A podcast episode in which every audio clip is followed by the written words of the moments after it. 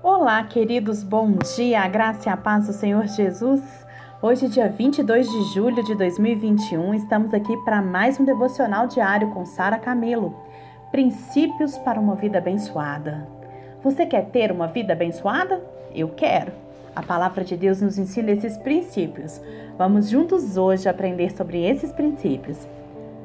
O versículo-chave está em Mateus 5,16 e diz: Assim resplandeça a vossa luz diante dos homens, para que vejam as, as vossas boas obras e glorifiquem o vosso Pai que está nos céus. Jesus, mestre por excelência, lá no Sermão do Monte, ele deixou claro que a verdadeira felicidade não é resultado do cumprimento das regras religiosas que o homem tem que teve, né, lá no farisaísmo, no judaísmo e segue até hoje. Mas a verdadeira felicidade, ela é uma transformação profunda do caráter operado por Deus. Lá no texto de Mateus, né, do Sermão do Monte de 5, capítulo 5, do verso 1 ao 16, Jesus vai expor os princípios para uma vida abençoada. E a gente vai compartilhar aqui hoje de um estudo do pastor Hernandes Dias Lopes sobre esses cinco princípios para ter uma vida abençoada. Ter uma atitude, primeiro, para ter uma vida abençoada, você precisa ter uma atitude correta em relação a nós mesmos. Nós precisamos ter uma atitude correta em relação a nós mesmos. Vamos ver lá no verso 3. Ser pobre de espírito é ser humilde, é ter uma correta autoestima, é é ser honesto consigo mesmo, é conhecer-se a si mesmo e aceitar-se a si mesmo. Feliz é aquele que não busca ser maior do que os outros, que não vive buscando aplausos para si mesmo. Então, primeiro princípio, seja honesto com você mesmo. Tenha uma relação correta, saiba o que realmente você pensa, sua identidade, quem você é. Segundo princípio, ter uma atitude correta em relação ao pecado. Verso 4. Ser feliz é chorar pelo pecado. A gente já estudou isso aqui no devocional. Chorar pelo pecado é a gente se sentir tristeza, sabe? Por a gente estar tá entristecendo a Deus. Não é por você estar tá pecando, é por você sentir essa tristeza de, de deixar Deus triste com você. Encobrir o pecado é você afastar do caminho da felicidade. Mas chorar pelo pecado é você reconhecer o tanto que ele é ruim, sua malignidade e fugir dele com todas as forças da sua alma. Então, primeiro princípio, ter uma atitude correta com relação a você mesmo. Segundo, ter uma, uma atitude correta em relação ao pecado. Terceiro, ter uma atitude correta em relação a Deus. Versos 5, 6 e 8. Feliz é aquele que entregou seus direitos a Deus. Isso mesmo. Manso é aquele que não briga por seus direitos, que não luta por, para conduzir o seu próprio destino, mas ele aceita com alegria a direção que Deus o dá. Feliz é aquele que tem fome e sede de justiça. Ele não luta por benefícios pessoais, mas por princípios absolutos que emanam da palavra de Deus. Também a felicidade é resultado da pureza de coração. Ser feliz é ter um coração puro, é abster-se dos pensamentos, olhos e ouvidos, a alma das coisas que não procedem do Espírito de Deus.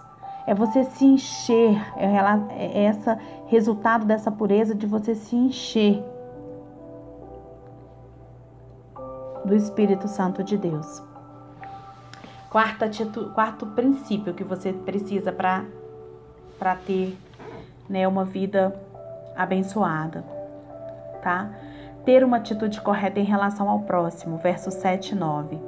Jesus disse que feliz não é aquele que acumula e ajunta só para si, mas o que exerce misericórdia. Feliz é o homem que se torna instrumento da mesma misericórdia da qual foi alvo.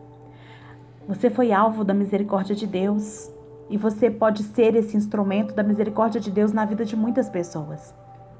A felicidade está no dar, no repartir, no distribuir com prodigalidade, prodigalidade.